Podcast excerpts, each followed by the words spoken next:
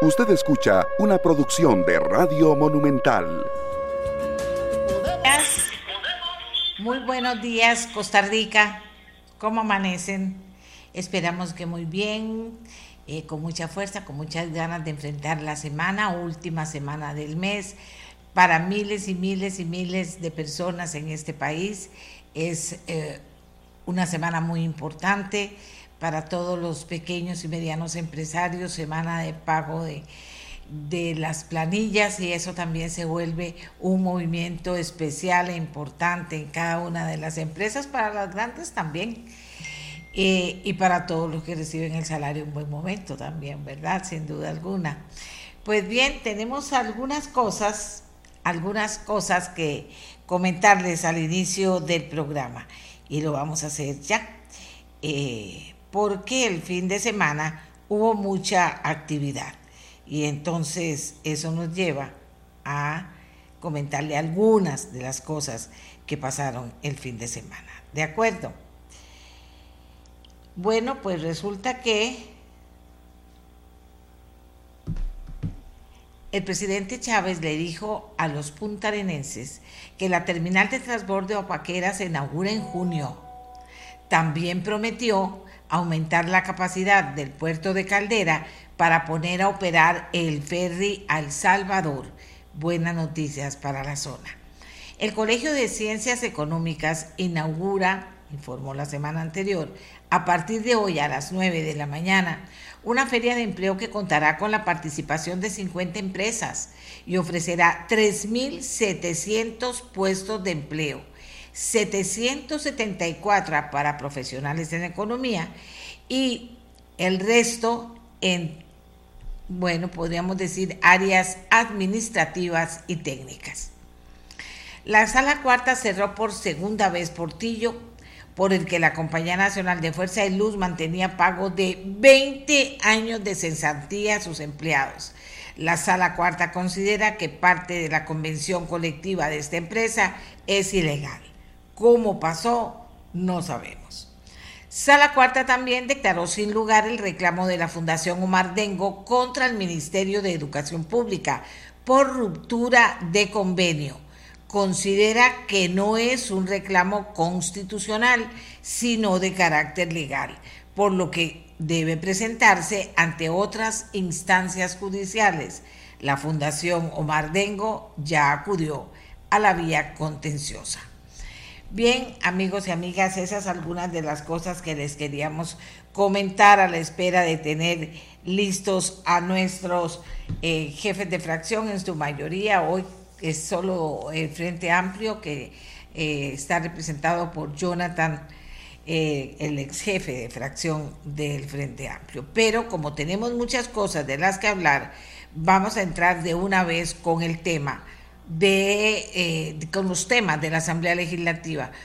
Yo siempre dejo para el final la pregunta sobre qué tema va a tocar en control político la fracción. Y como siempre ocupamos más tiempo de la cuenta, se me quedan sin responder. Y resulta que a ustedes les interesa mucho saber eso, eh, por varias razones, pero les interesa saber eso. Vamos a comenzar preguntando hoy cuál será el tema de fracción de control político esta semana en la Asamblea Legislativa y por qué. Están ya listos la diputada Pilar Cisneros del Partido Progreso Social Democrático y el diputado Óscar Izquierdo del Partido Liberación Nacional y estamos a la espera que se una el resto de participantes de la mañana. Pero empezamos entonces con Pilar Cisneros. Buenos días, adelante. Muy buenos días, doña Amelia. Buenos días para todos los que nos están viendo y escuchando hoy. Espero que tengan muy buena semana. Eh, pues yo muy contenta porque será una semana de gran avance para las jornadas excepcionales. Si hay quórum en todas las sesiones, ya de este lunes en 8 se cumplirían las 14 sesiones para ver si podemos sacar adelante este importante proyecto para el país. Pero, doña Amelia, usted preguntaba por el control político. Y em, esta semana yo quiero hacer un control político sobre un tema que ha causado mucha polémica, a mi juicio, innecesariamente, y son los contratos de publicidad del gobierno que ahora están pasando por la agencia de publicidad del CINART. Así que voy a hacer el control político sobre eso, demostrando que muchos de los grandes medios están defendiendo sus propios intereses por la cantidad de miles de millones que se les hacían llegar y que ahora el gobierno lo que pretende es hacerlas pasar por el, por el SINAR para que esas comisiones se queden dentro del SINAR y tener dinero para poder cambiar el equipo que está sumamente obsoleto, para poder impulsar nuevos programas de televisión y para ver si podemos darle al CINART eh, lo que hace muchísimos años no tiene, que es buena programación, eh, programas que a la gente la eduquen, le interesen, programas culturales, programas eh, de, a ver, para destacar las tradiciones y la cultura del costarricense. Entonces, ese dinero va a servir justamente para renovar equipo y para mejorar sustancialmente la producción del SINAR. Así que yo creo que va a ser un control político interesante, controversial, con datos que a la gente le van a llamar mucho la atención y eh, por ahí vamos en esta semana con el control político, doña Amelia. Adelántenos alguno de los, o por lo menos uno de los datos que le van a llamar la atención a la gente en este control político. Vea, uno de ellos es la cantidad de dinero que se reparte entre, entre seis medios de comunicación, eh, se reparten muchísimo más del 50% de la pauta publicitaria del Estado. ¿Qué ha pasado, doña Amelia? Que ahora usted sabe que los, o sea, usted y yo, como somos viejas en este, en este mundo del periodismo, lo sabemos muy bien. Eh, antes, digamos, eh, había un gran impacto cuando usted ponía anuncios en medios masivos. Pero ahora en Costa Rica existen más de 400 medios de comunicación, muchos regionales, provinciales. Entonces, ¿qué pasa? Como la gente no ve noticias de su comunidad en los medios grandes nacionales, ahora esa gente está consumiendo estos medios regionales. Entonces, eh, nosotros queremos democratizar la pauta, es decir, repartirla más equitativamente entre la gran cantidad de medios que hay en Costa Rica. Y lo segundo es, en los medios grandes es muy difícil darle trazabilidad a quién le estoy llegando, cuál es el impacto de mi medio. Por ejemplo, han criticado mucho a Lice porque Lice ahora está haciendo mucha publicidad en redes sociales. Pero pónganse a pensar, si el Lice lo que quiere es vender, por ejemplo, nuevos celulares, ¿cómo le llega a un eventual cliente? a través de un noticiario de televisión o de radio o a través del teléfono. Es decir, los jóvenes, la, gente ahora consume mucho eh, de su información, de su entretenimiento, de todo en el teléfono. Entonces, ¿cuál es la mejor manera de llegarle? A través del mismo teléfono, por ejemplo. Nuevos servicios de ICE y todo eso. Entonces, eh, a ver, los que están criticando esto se quedaron en el pasado y piensan que si no se pone un anuncio en la nación por decirle algo, entonces nadie se entera. Bueno, a veces es al revés. Usted pone un anuncio, un anuncio en la nación y nadie se entera, efectivamente, y es carísimo. Entonces, con un anuncio en un noticiario de televisión que vale más de 2.500 dólares 30 segundos, que si lo vio, lo vio, y si no lo vio, no lo vio, con eso tiene una penetración enorme en redes sociales, en Internet, y usted sabe exactamente a quién le llega, cuál es el grupo al cual usted le quiere llegar y su inversión publicitaria tiene un alcance muchísimo mayor. Entonces, ve, es un tema, eh, a ver, un poco especializado, pero lo voy a tratar de explicar de manera muy clara para que la gente lo entienda. Y por ahí va la cosa, doña Amelia, por ahí va. Gracias, Pilar. Vamos con don Oscar Izquierdo, del Partido Liberación Nacional, jefe de fracción. Muchas gracias, doña Amelia. Muy buenos días todas las personas que nos escuchan, a doña Pilar y a don Alejandro Pacheco también. Eh, esta semana estamos analizando cuál tema vamos a, ver en control político. Para ser sincero, ha sido una semana, la semana pasada, eh, que consideramos de desaciertos del gobierno y de sobre todo preocupaciones que nos han generado.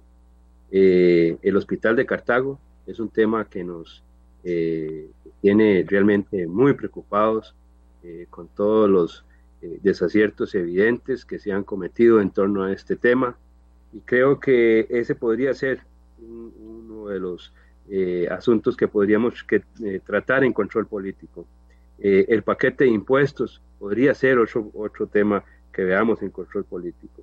Eh, ahora doña Pilar señaló eh, la publicidad del CINAR, que también creemos que es urgente tratar en control político.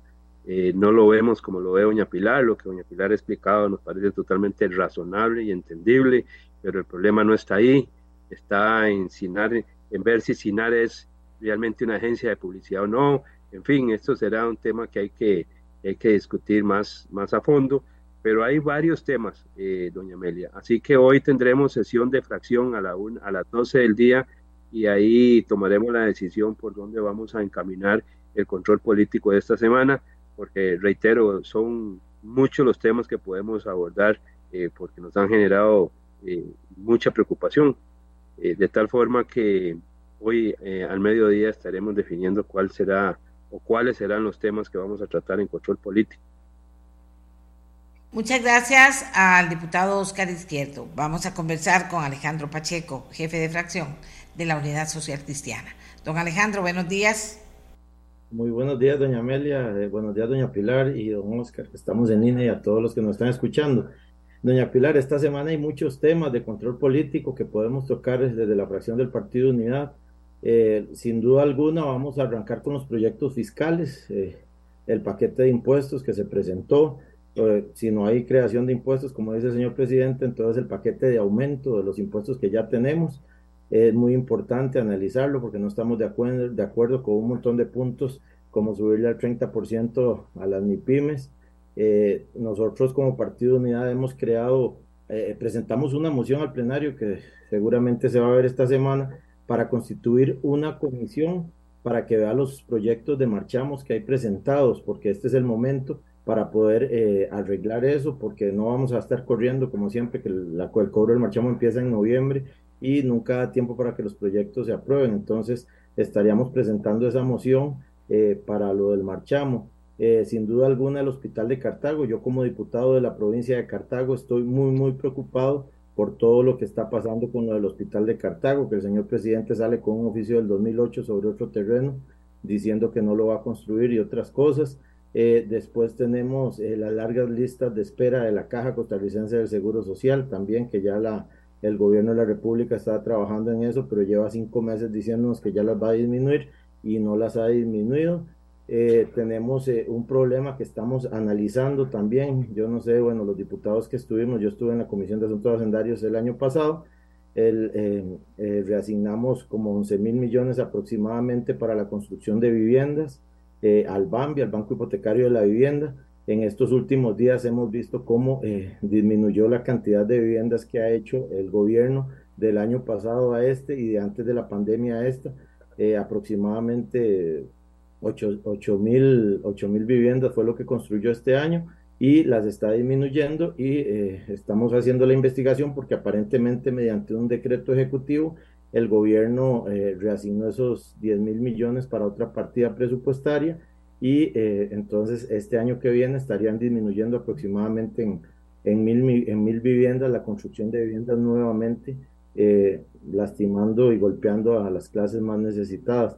Más o menos esos son los temas que estaríamos manejando en control político. De igual forma, eh, en la reunión de fracción de la tarde los estaremos afinando. Muchas gracias a don Alejandro. Jonathan Acuña eh, es quien representa en esta oportunidad al Frente Amplio y con, a él también le preguntamos qué tema va a tocar en control político su fracción y por qué. Jonathan, buenos días. Muy buenos días, doña Amelia, muy buenos días a los diputados y diputadas y a todas las personas que nos escuchan desde sus hogares. Hay varios temas que vamos a tratar en control político desde la fracción, en particular yo, yo estaré tratando uno que me genera altísima preocupación y es que se suma al recorte que se ha anunciado para el Ministerio de Cultura, para la inversión en cultura, otros recortes muy graves de los que nos vamos enterando poco a poco para efectos del presupuesto del próximo año. Y hay dos de los que me he enterado ya, que estamos recopilando información para hacer control político, que en preciso pasan por lo que está ocurriendo con la Defensoría de los Habitantes y con lo que ocurre con SINAC, con lo que tiene que ver con inversión en protección ambiental en SINAC. Y es que lo que ocurre, doña Amelia, es que para efectos de la formulación del presupuesto del próximo año, que está en curso apenas el proceso de formularlo para luego presentarlo a la Asamblea Legislativa, lo que está haciendo el Ministerio de Hacienda es realmente muy irresponsable, ¿verdad? Es una actuación recortista que no mira los efectos que tienen esos recortes sobre los servicios que ofrece la institucionalidad eh, y, que, parece más estar eh, motivado como a golpe de tambor por un fiscalismo irresponsable que, que no se fija en si se cumplen o no se cumplen derechos para la gente, sino nada más en el número de cuánto se puede recortar y obviamente vamos a denunciar esto, no vamos a dejarlo pasar y eso que apenas está en el proceso de formulación, donde comienzan a comunicarle a las instituciones, usted vio días eh, previos, doña Amelia, lo que ocurrió también respecto a lo que denunció el propio Poder Judicial, eh, pero ahora se suma que tengo información de graves restricciones presupuestarias para la Defensoría de los Habitantes y graves restricciones presupuestarias para el SINAC. Eh, ustedes saben la situación que viven nuestros guardaparques, ¿verdad? Esto es sabido por, por todo el mundo. Hace unos, unas semanas yo estuve en, en el volcán Barbe, hablaba con una de las guardaparques, decía la cantidad de combustible que se nos asigna nos da básicamente para, para salir dos, tres días como mucho a realizar nuestras labores de cuidado, de protección y ya está. En el resto del mes no tenemos más gasolina asignada, entonces no podemos movilizarnos en carro. Esas son las condiciones en las que viven, en condiciones de infraestructura realmente deterioradas, sin, sin, sin los equipos necesarios. Este país se ha apreciado y así se aprecia frente al resto del mundo de tener unas capacidades de protección ambiental muy altas. Pero lo que tenemos hoy es un gobierno que se suma a lo que venían haciendo gobiernos anteriores realmente, eh, de meterle tijera a mansalva a inversiones que son eh, más que necesarias, ¿verdad? No es que aquí, aquí intentan confundir de que están quitando gasto superfluo, no lo están quitando.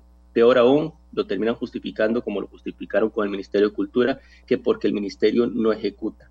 ¿Verdad? Y yo aquí la pregunta que dejo, y con esto cierro, doña Amelia, es, por ejemplo, el Ministerio de Cultura no ejecuta porque realmente cubrieron todas las necesidades del sector cultura. Esto evidentemente no es así, ¿verdad? O porque tiene una muy mala administración de sus recursos y esos recursos era necesario ejecutarlos, pero no los logran ejecutar por una mala gestión. Entonces, el gobierno que es irresponsable por no ejecutar esos recursos es doblemente irresponsable por luego justificar el recorte justamente por esa inacción propia.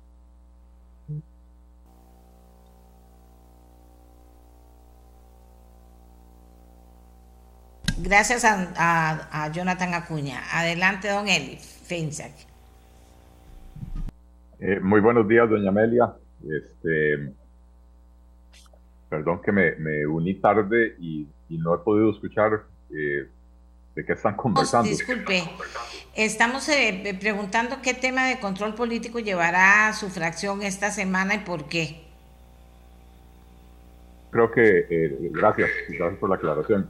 Yo creo que el tema eh, que sigue candente eh, y sigue vigente es el tema no, no, solo del paquete de impuestos que el gobierno está tratando de meter, donde ya han resultado evidentes los, los errores y las fallas de esos proyectos de ley que van a subir los impuestos a los ciudadanos costarricenses, sino también el discurso de, de, división, de provocación del odio, de separación eh, que ha adoptado el presidente de la República, incluso ya después de que su propio ministro ha reconocido por lo menos cuatro errores y ha dicho vamos a, rectificar, eh, después de que la viceministra ha reconocido que este proyecto de ley sí recauda más dinero, o estos proyectos sí recaudan más dinero, eh, todavía ayer el presidente hizo otra conferencia, o más bien otra cadena nacional una vez más utilizando los recursos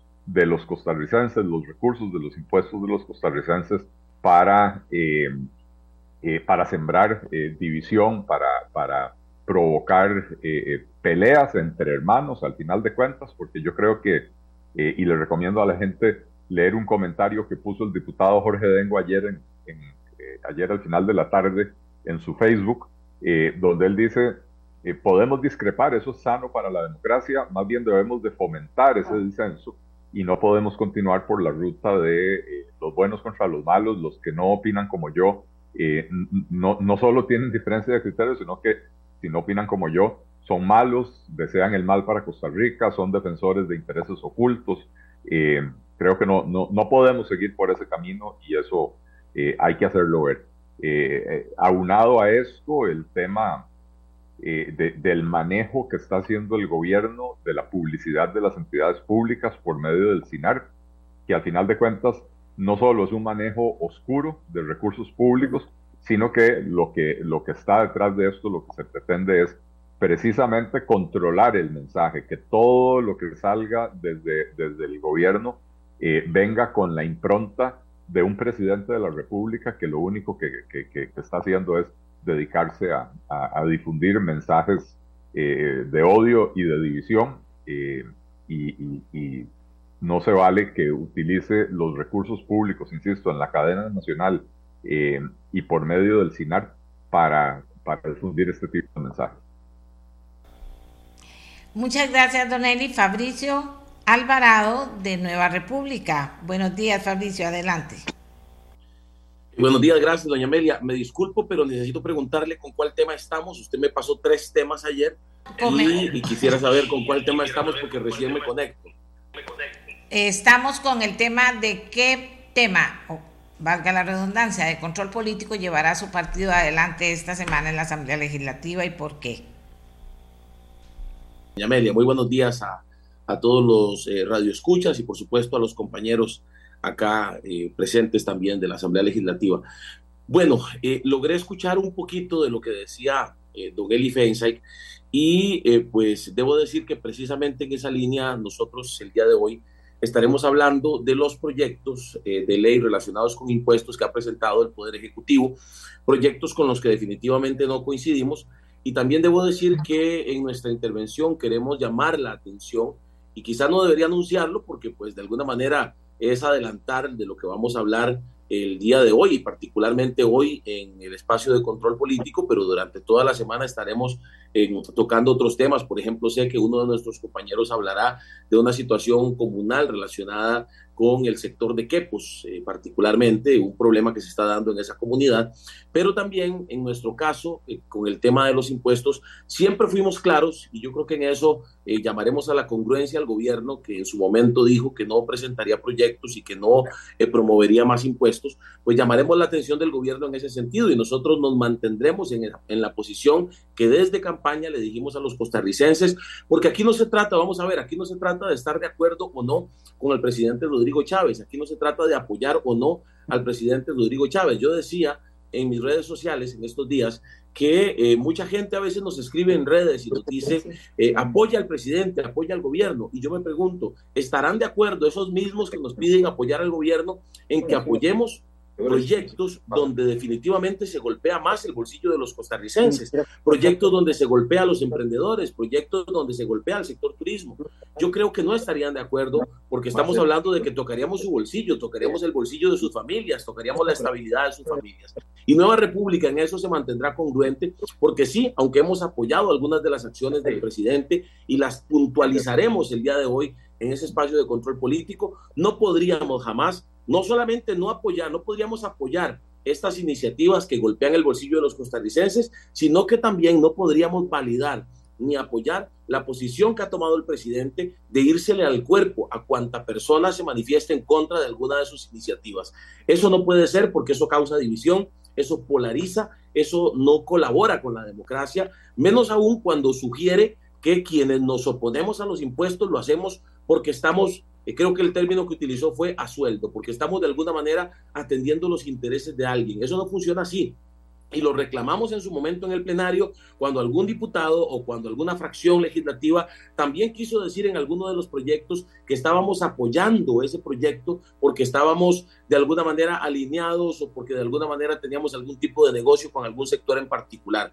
Eso no funciona así, no es así, no colabora con la democracia y creo que hay que hacer un llamado a la cordura, hay que hacer un llamado a la congruencia de parte del presidente, porque se lo dice una fracción que ha sido criticada por apoyar algunas de las acciones del gobierno. No podemos permitir que se siga en esa línea del discurso violento, del discurso agresivo, solo porque no se está de acuerdo con lo que yo estoy planteando. Los proyectos sí plantean más golpes al bolsillo de los costarricenses. Los proyectos sí afectan la economía de los costarricenses y debe buscarse otra ruta en lo económico para resolver el tema fiscal y no afectando más, repito, a los costarricenses, a los ciudadanos de a pie, sino también a los emprendedores, a las pymes, a las micro, pequeñas y medianas empresas y al sector turismo también, que es un sector que fue muy golpeado en la pandemia, que se ha ido levantando, que se ha ido también afectando por la situación del tipo de cambio, de manera que, eh, pues por lo menos de parte de Nueva República, evidentemente estamos todavía en el proceso del estudio minucioso de los proyectos para ver si hay algo que se puede rescatar,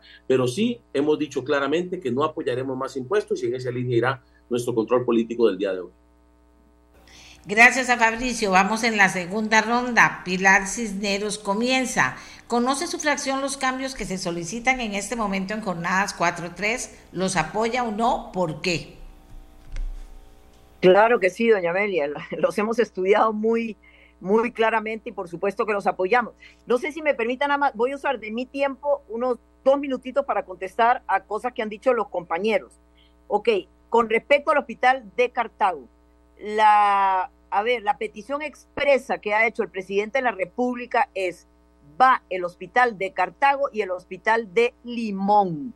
Entonces, lo que tenemos que aclarar a ciencia cierta, porque es una inversión de miles de millones, es si el entorno del lote escogido es el apropiado o no porque no vamos a hacer una inversión de miles de millones para un hospital nuevo para los cartagos que se lo recontra merecen y al final resulta que como eso está rodeado de empresas industriales y todo, pues no es el mejor lugar. Es decir, yo creo que aquí vale la pena hacer una pausa, tomar la decisión correcta y seguir adelante. Pero los hospitales de Cartago y de Limón van de todas maneras y la caja tiene una instrucción muy clara del presidente de la República. Con respecto a lo que decía don Eli, ah, no puede ser que se gasten el dinero en, en la cadena. Vea, don Eli, esa cadena es gratis. La ley de radio y televisión de 1954 prevé que todos los medios que utilizan las frecuencias públicas tienen que cederle media hora por semana al gobierno para difundir información. Así que no se preocupe, eso no cuesta nada y es producido internamente por el SINARTE y la Casa Presidencial, así que tampoco estamos pagando para la producción. Eh, con respecto que el, gobierno no pague por ello no quiere decir que no cuesta nada, ¿verdad? Don Eli, perdón, estoy en mi tiempo. Son recursos públicos. Estoy en mi tiempo, cuando sea su tiempo usted me contesta. Son recursos públicos que están contemplados en la ley, en su tiempo usted me contesta. Ok, eh, con respecto al paquete de impuestos, como dice don Novi, ok, esa es la propuesta que el gobierno le está dando a la Asamblea Legislativa. ¿Quién toma la decisión final de qué va a salir de ahí? ¿Quién toma la decisión final? ¿Quién tiene en sus manos cómo se van a mejorar las herramientas y los dientes que le vamos a dar a tributación para evitar la evasión y la ilusión? Nosotros, es decir, los diputados, es decir, este Congreso. Entonces, aquí está sobre la mesa lo que el gobierno propone y al final va a salir lo que los diputados decidan y quieran después de hacer un análisis aquí en el Congreso. Entonces, no salten antes de tiempo. Ya cuando lo estudiemos, porque además estoy segura que muchos diputados ni siquiera han leído los proyectos, entonces cuando ya los tengamos ahí sobre la mesa, los estudiemos y los analicemos, haremos los cambios que consideramos pertinentes para que salga lo mejor posible. Pero yo creo que don Eli, sobre todo, que es economista, sabe perfectamente bien que las herramientas y los instrumentos que tiene Hacienda para cobrar son sumamente débiles. ¿Y por qué? Porque a los elusores y a los evasores les conviene que sea así para que el gobierno no pueda cobrar. Y usted lo sabe perfectamente muy bien, don Eli. Ok, ahora sí, em, a ver, ¿se han hecho cambios? ¿Ya el ministro de Hacienda rectificó con varias cosas? Sí. ¿Nos podemos equivocar? Sí. ¿Somos perfectos? No, ¿Podemos hacer cambios que beneficien al país y a, la, ciudadanía? Sí. Entonces, ¿cuál es el problema? O sea, yo no veo realmente, es una, ¿verdad? Hablan y hablan y gritan y vociferan. Bueno, señores, ustedes, es decir, todos los diputados, los 57 diputados, tenemos en nuestras manos sacar la mejor ley posible para el país. Entonces, hagamos el trabajo y saquemos las mejores leyes posibles para el país. Ahora, con respecto a jornadas, eh, doña Amelia, que fue su pregunta, por supuesto que estamos conscientes de los cambios que se han hecho y se han hecho cambios maravillosos para proteger más los, eh, los derechos de las personas trabajadoras. Eh, quiero repetir más de una vez, y aquí tengo los gráficos que hizo el Ministerio de Trabajo.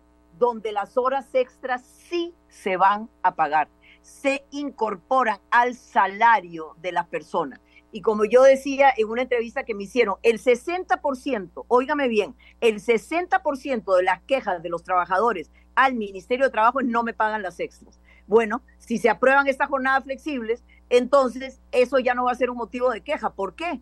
Porque la gente ya va a tener incorporadas las extras al salario.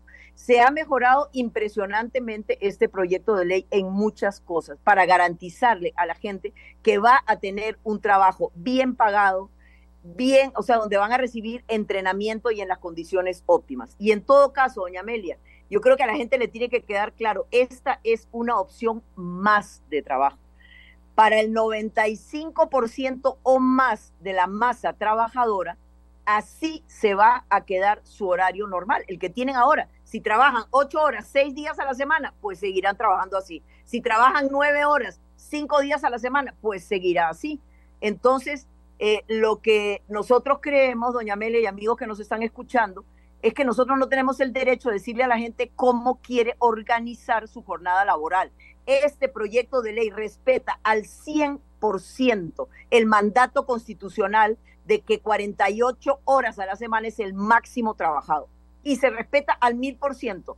Lo que se cambia es cómo lo voy a organizar. Y a cambio de trabajar cuatro días, 12 horas, voy a tener tres días libres o cuatro días libres y trabajo en jornada nocturna. Entonces, yo veo que hay mucho entusiasmo entre la clase trabajadora. Yo he, buscado entrevistas con gente que normalmente está trabajando con este horario y la gente está feliz.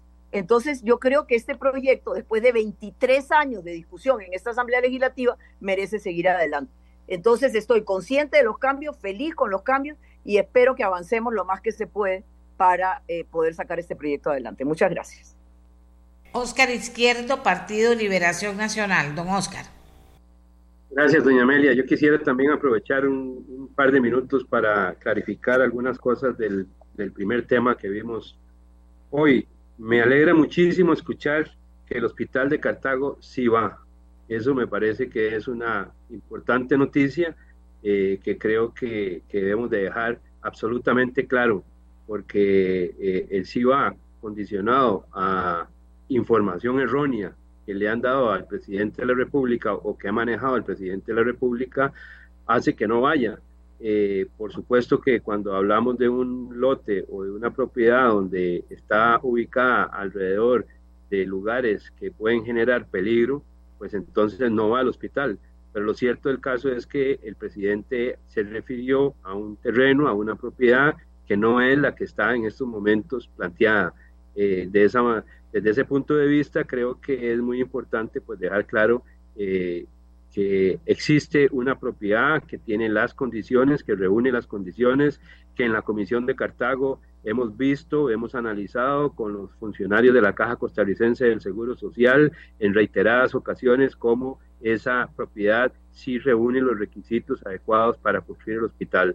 De tal forma que yo creo que ya no hay más pretextos y no podemos y no debemos eh, seguir paralizando la construcción del hospital creo que si hay una decisión tomada del presidente que el hospital va, pues entonces, siendo que tenemos una propiedad que reúne las condiciones y los, y los requisitos para que se construya el hospital, pues vamos para adelante en función de construir el hospital, que es un tema que ha venido trabajando desde hace ya mucho tiempo y que, repito, tiene todas las condiciones eh, según el mismo, la misma caja costarricense del Seguro Social.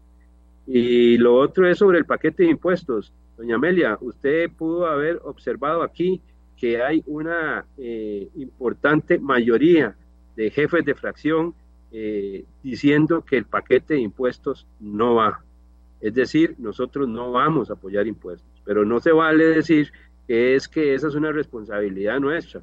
Sí, sí, por supuesto que es nuestra, pero quien la trae, quien la plantea es el, el Ejecutivo. El Ejecutivo es el que está diciéndonos, tomen, apruébenos estos nuevos impuestos. Son impuestos, está clarísimo. Creo que no es un asunto de un error de una bancada. No, no, eh, no es un asunto de interpretación. Aquí todos estamos coincidiendo, o la inmensa mayoría estamos coincidiendo que son impuestos y que esos impuestos no deben de ir.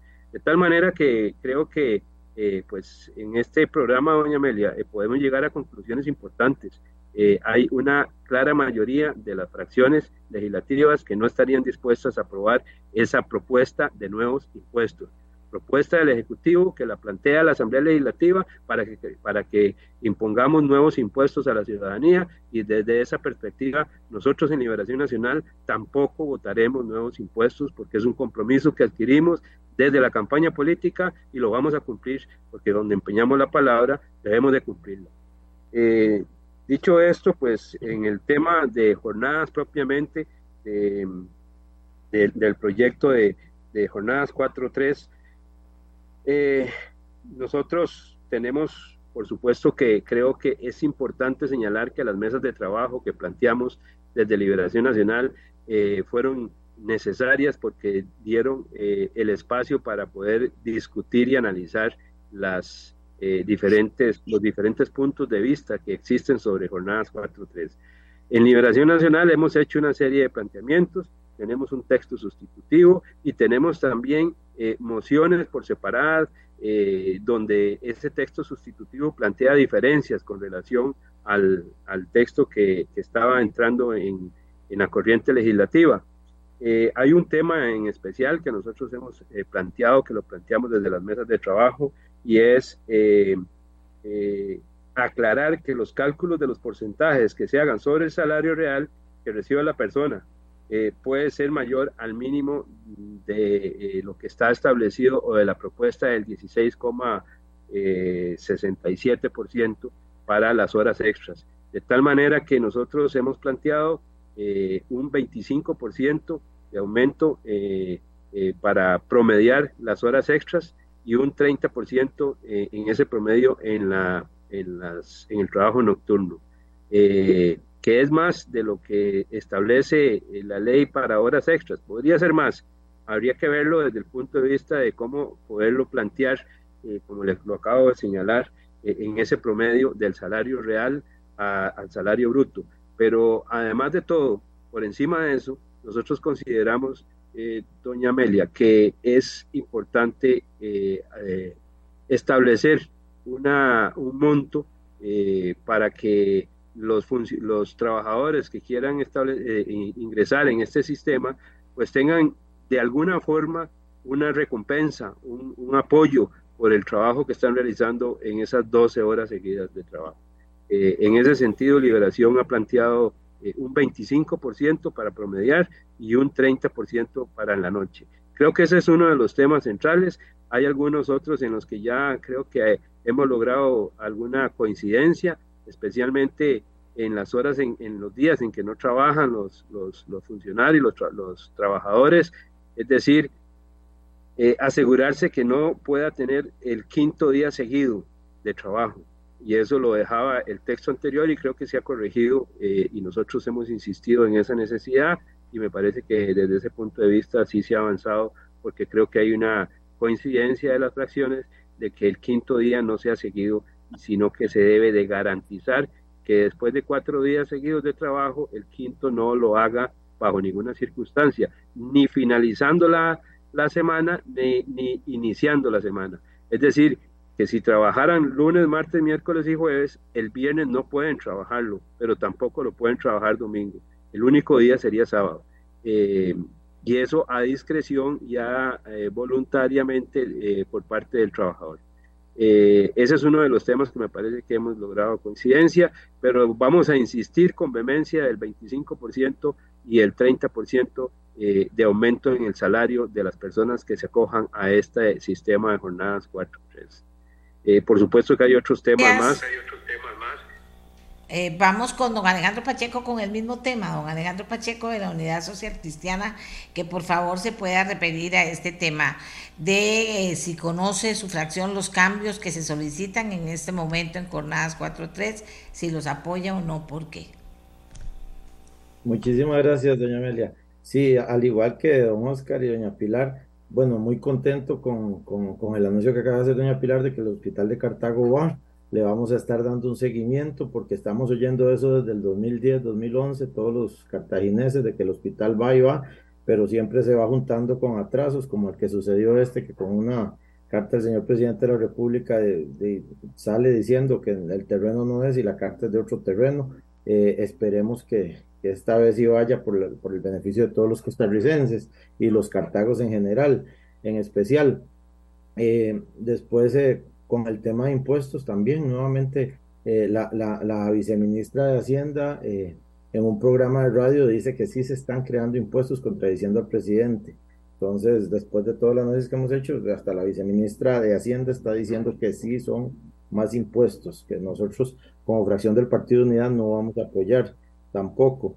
Eh, con el proyecto de jornadas eh, excepcionales, eh, después de revisar las más de 850 mociones que se le presentaron, el Partido Unidad, los compañeros diputados que conformamos la fracción, nos encontramos un poco más cómodos con la moción 731, que es la moción que consideramos que tiene más consenso, que fue firmada, suscrita y construida por cuatro fracciones legislativas, dentro de las cuales estamos nosotros. En esta, en esta moción eh, se, se, excluyen el comercio y la construcción, eh, la parte de, comercio, el sector de comercio y el sector construcción, que creemos que es un avance. Eh, establece el descanso, como lo dijo don Oscar, eh, establece el, descanso que no sea el día siguiente a que se termina la jornada. Entonces no, no, no, no van a trabajar 5 cinco, 2, ¿verdad? Porque va a haber un descanso en el medio de la jornada, que eso nos ayuda y deja muy, muy claro toda la parte de las horas extras, como explicó muy claro doña Pilar ahora en hace unos, unos segundos, unos minutos, donde están, ya están contempladas las horas extras dentro del salario, lo que significa que este no es un proyecto eh, para, que los, eh, para que los empresarios eh, se ahorren las horas extras porque ya están incluidas y se trabajó mucho desde la comisión de hacendarios, más de cuatro meses sentados con los técnicos del, Ministerio de Trabajo para llegar a este, digamos, a, incluir el, el monto que, cubra esas horas extra eh, dentro del salario de las personas que van a trabajar voluntariamente las jornadas excepcionales. Clarísimo también que no es para el sector público, que estas jornadas no se van a aplicar al sector público y que no se va a aplicar para todas las actividades eh, del país, sino que van a ser actividades concretas. Muchas gracias. Muchas gracias a, muchas gracias a don Alejandro Pacheco. Vamos ahora con Jonathan Acuña del Frente Amplio. Adelante, Jonathan. Muchas gracias, doña Amelia. Eh, bueno, me robo también solo 30 segundos de arranque. Eh, la fracción del Frente Amplio ya lo dijo antes, pero lo voy a decir con total claridad acá. La fracción del Frente Amplio le dice no al injusto paquetazo de impuestos del presidente Rodrigo Chávez, defendido por su jefa de fracción, como se ha visto por doña Pilar Cisneros. Y sí quiero decir que es absolutamente inaceptable que se vengan a quitar la responsabilidad de lo que han presentado. Ustedes lo presentaron, Pilar, su gobierno, su poder ejecutivo, es quien lo ha presentado, tienen que hacerse responsables de eso y no nada más venir a decirnos ahora le toca a la Asamblea discutir esto. No, al presentarlo tienen que hacerse responsables de aquello que han presentado y lo que presentaron es un paquetazo de impuestos totalmente injusto que incluso eh, pretende aumentar los impuestos a las pymes, a las personas asalariadas. Háganse responsables de eso, de lo que presentaron. Ahora, sobre el proyecto de jornada de 12 horas, me imagino que doña Amelia se refiere a los cambios que se incluyen en esa moción que es el 31 y a eso pues me quiero referir. En primer lugar, decir que esa moción mantiene esas jornadas extensas sin reducir la jornada semanal. En el resto del mundo, cuando se está pasando jornadas 4 por 3 no se aumenta la cantidad de horas al día, sino que se disminuye la cantidad total de horas semanales. Eso sí que es 4 por 3 eso sí que es generarle bienestar a las personas trabajadoras y mayor productividad, porque así está demostrado justamente a las empresas. Pero no, aquí continúan con la misma idea de empaquetar las mismas 48 horas semanales en solo 4 días o las 36 horas, en caso de las nocturnas, en solo tres días. De empaquetarlas, siguen sin reducir la jornada semanal y por tanto se mantiene nuestra posición en contra. Por otra parte, este texto eh, sigue sin incluir, sigue sin incluir absolutamente nada respecto a la red de cuidado y respecto al cuidado de personas menores de edad a cargo de estas personas que trabajan en estas jornadas extensísimas. Y eso tiene que quedar claro, no incluyen absolutamente nada. En algún momento, el 18 de enero de este año, la diputada Pilar Cineros nos envía un texto, ella misma que decía texto final de una, de una discusión que hemos sostenido durante diciembre y enero en la comisión. Y ese texto incluía que el cuido iba a ser gratuito y pagado por las empresas, el cuido de esas personas menores de edad. Eso lo quitaron, lo quitaron porque así lo pidieron un grupo de empresarios y así, y así pues decidieron eh, hacerlo en este nuevo texto. Lo quitan y entonces mantiene lo mismo, el mismo problema que tiene el texto en discusión, que respecto a cuido no, no incluye absolutamente nada real y concreto para, las, para asegurar el cuidado de estas personas menores de edad. Por otra parte, eh, no hay ninguna ni una sola mejora respecto a la inspección laboral. Lo único que dice el texto es lo que ya ocurre con nuestra legislación, que es debilísima. Una palmada en la espalda al patrono si lo encuentran incumpliendo con alguna de la normativa y que vuelven en un mes a ver si ya está cumpliendo, sin sanción. Así sigue siendo, se siguen manteniendo las debilidades en materia de inspección laboral para fiscalizar el cumplimiento de derechos laborales. Y eh, también se mantiene un problema de constitucionalidad. El texto sigue manteniendo una lista que es absolutamente vaporosa, indefinida, totalmente vaporosa, indefinida, que dice que se puede aplicar en actividades como servicios corporativos, cuando no hay una sola definición en ninguna parte, ni de este texto, y no he encontrado en nuestra, en nuestra legislación tampoco una definición de cuáles son las actividades que se incluyen dentro de servicios corporativos. Y lo que ocurre es que la constitución política es clarísima respecto a que jornadas más largas solamente se pueden aplicar en casos muy excepcionales y calificados, dispuestos así por ley. Y entonces usted incluye acá un término como servicios corporativos donde parece caber mucho, poco, quién sabe qué, está incumpliendo con ese mandato constitucional. Y termino diciendo nada más respecto a las horas extra no es tal y como lo están relatando. El texto únicamente incluye un aumento sobre los salarios mínimos. Si usted, persona trabajadora, gana más que el salario mínimo hoy, lo pueden pasar a jornadas de 12 horas y no le van a pagar lo mismo que le tendrían que pagar hoy, con su jornada ordinaria más las 4 horas extra. Eso es un hecho porque el texto no dispone que los aumentos se hagan sobre los salarios reales, sino únicamente sobre el salario mínimo. Si usted gana hoy, por ejemplo, 450 mil colones en un puesto que tiene un salario mínimo de 381 mil, lo pueden pasar a jornadas de 12 horas sin pagarle realmente lo que tendrían que pagarle hoy de horas extra. Y así lo dice el texto, que no aplica más allá del salario mínimo. Entonces, señalar que no es verdad que el texto, este nuevo que ahora impulsa el gobierno, venga a asegurar el debido pago de las horas extra. Vamos con don Eli Fencia. Adelante, don Eli. Gracias, doña Amelia. Mire, yo, yo tengo que empezar por aclararle a doña Pilar, que después de haber trabajado más de 30 años en una estación de televisión, parece que no sabe que las frecuencias de televisión son un recurso público. Y entonces el hecho de que el gobierno tenga o no tenga que pagar por, por hacer uso de ellos no implica que no son un recurso público. Así como cuando la gente, los diputados usan un carro de la asamblea, eh, no están gastando dinero directamente, pero están haciendo uso de un recurso público. Y, lo, y mi mensaje es, no se vale usar los recursos públicos para difundir mensajes de odio y división en la sociedad costarricense, que es lo que ha estado haciendo el presidente de la República. Segundo, las herramientas que Hacienda necesita para poder combatir la evasión y la ilusión, creo que en el enunciado podemos estar de acuerdo, pero esas herramientas que Hacienda necesita nada tienen que ver con brincarse los principios elementales del Estado de Derecho, como por ejemplo lo hace el proyecto de ley de fortalecimiento del, del, eh, cobro tributario, que, se brinca el derecho, elimina el derecho del administrado tributario de apelar las decisiones de la autoridad, se brinca o elimina la intervención del juez de garantías a la hora de decidir allanar un local, secuestrar equipo y documentos y hasta decomisar mercadería en esos locales sin intervención judicial. Entonces eso no tiene absolutamente nada que ver con el deseo de Hacienda de mejorar la recaudación. Eso tiene que ver con una intención de empezar a, a minar el Estado de Derecho costarricense y téngalo por seguro que eso no lo vamos a permitir. Eh, el proyecto, eh, eh, en cuanto a que si hay que mejorar esos proyectos de ley, bueno, ya, ya lo veremos, pero en este momento la verdad es que son una pésima base o pésimo punto de partida para arrancar una discusión acerca de cuál es el sistema tributario que Costa Rica necesita. Y hay que empezar por discutir para qué Costa Rica necesita un sistema tributario, que es lo que nunca se ha hecho. Y nosotros necesitamos un sistema tributario no solo para llenar las arcas del Estado, sino para facilitar y fomentar la actividad productiva, para que haya generación de empleo, para que haya creación de riqueza y no impuestos para llenar las arcas del Estado mientras aplastamos a la gente, por ejemplo, diciéndole a las pymes, les vamos a subir el impuesto del 5 al 30% para, para estimularlos estimularlos hacia la informalidad, es lo único que se, va a lograr con eso. El PLP ha presentado 22 proyectos de ley de eliminación de impuestos o, de rebajo de impuestos o de simplificación del sistema tributario, ninguno ha sido convocado por el gobierno en sesiones extraordinarias.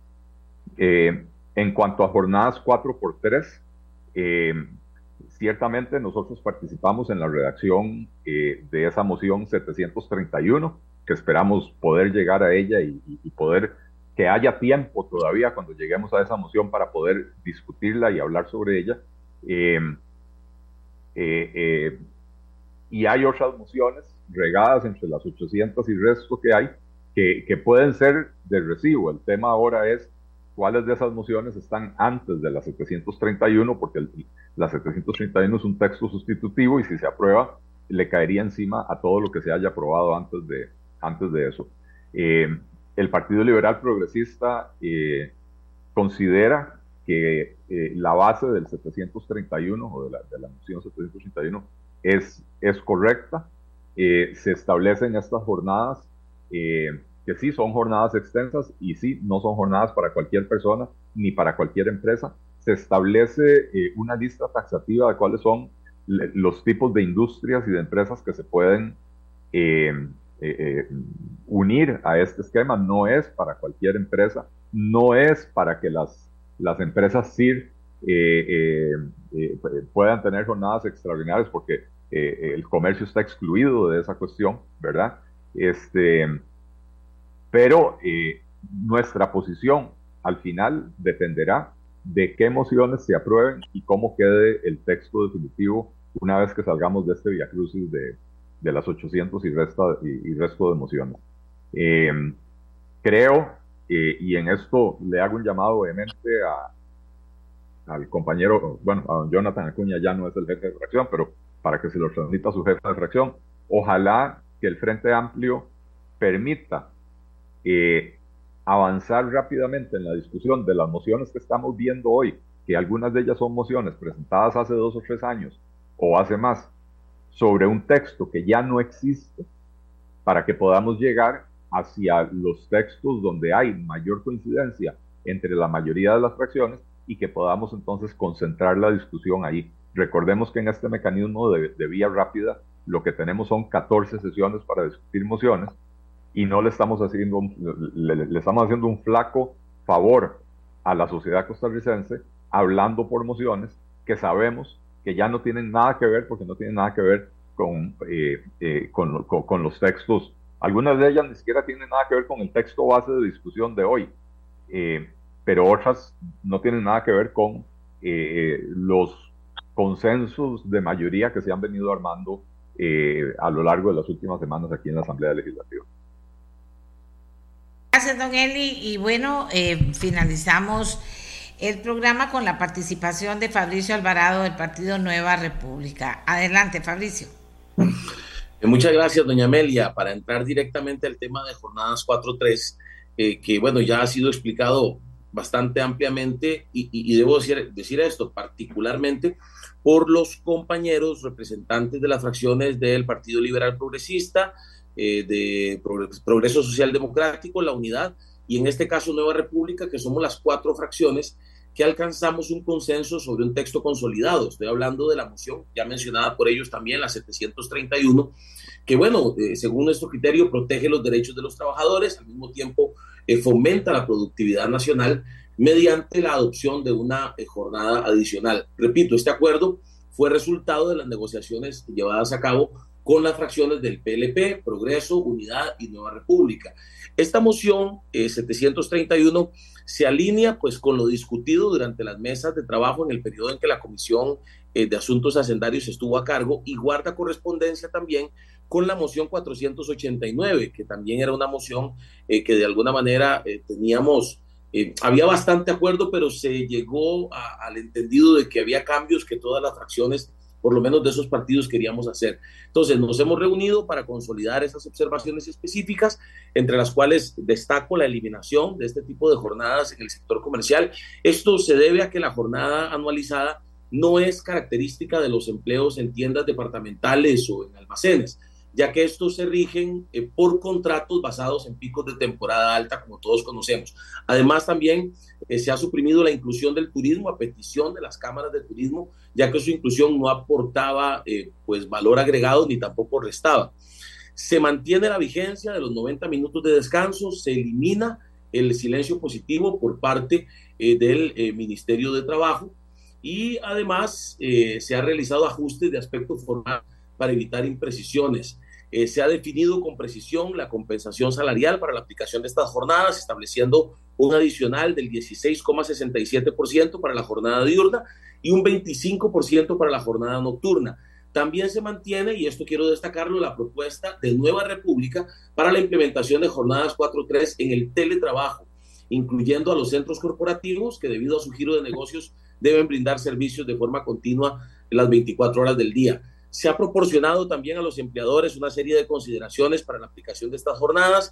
Incluso se ha contemplado la posibilidad de que las empresas ofrezcan facilidades como transporte para los trabajadores, servicios de cuidado también, tanto dentro como fuera del lugar de trabajo, en acuerdo mutuo con el empleador. Dicho sea de paso, muchos brindan esos servicios a los, a los empleados, ¿verdad? En este momento. Además, por supuesto, y eso está claro, será responsabilidad del Ministerio de Trabajo garantizar el cumplimiento de estas disposiciones. Entonces, en general, como mencioné anteriormente, doña Amelia y compañeros, estas cuatro fracciones parlamentarias coincidimos, estuvimos de acuerdo con el contenido del texto de la moción 489, sin embargo, se, se consideró, perdón, eh, necesario realizar algunos ajustes formales para proteger aún más los derechos laborales, al tiempo que se promueve la productividad y la competitividad para el empleo en nuestro país. Hemos tratado de ser en eso equilibrados, no irnos para ninguno eh, de los dos lados y más bien pues coincido con el diputado Feinstein en el sentido de que ojalá podamos llegar y, pueda darse la posibilidad de discutir esta moción 731 para explicarle con más claridad a los costarricenses